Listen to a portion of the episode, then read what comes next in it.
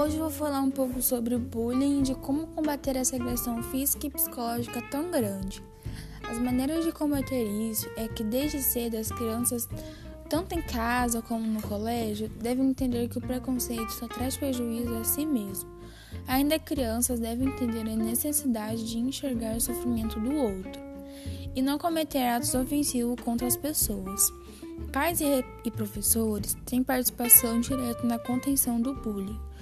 Os pais precisam ter sempre o um bom diálogo com os filhos e professores também, e não acho que ofender, agredir, já tirar o outro seja algo normal da idade e que são passageiros, pois essa criança que pratica o bullying será um adulto com muitos problemas.